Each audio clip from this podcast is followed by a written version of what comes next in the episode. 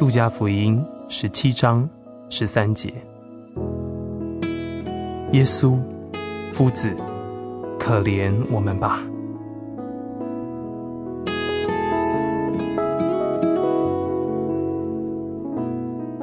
亲爱的弟兄姐妹，有很多圣诗流行的时间非常的短，一代两代以后就很少有人继续使用了，最后甚至完全被遗忘了。但有一首圣诗，它将流传到与教会在地上的年日一样长远，那就是“主啊，怜悯我们”。在一个真正的基督徒心中，这一个深切的呼求是永不止息的。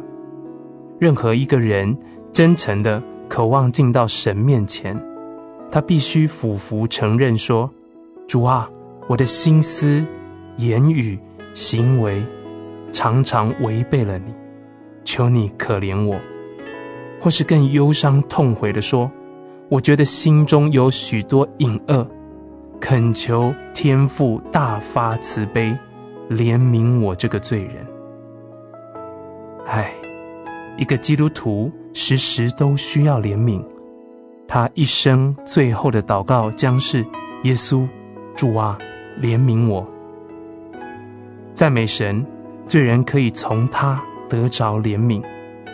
诗篇一百零三篇十一节说：天离地何等的高，他的慈爱向敬畏他的人也是何等的大。十七节又说：“耶和华的慈爱归于敬畏他的人，从亘古到永远。”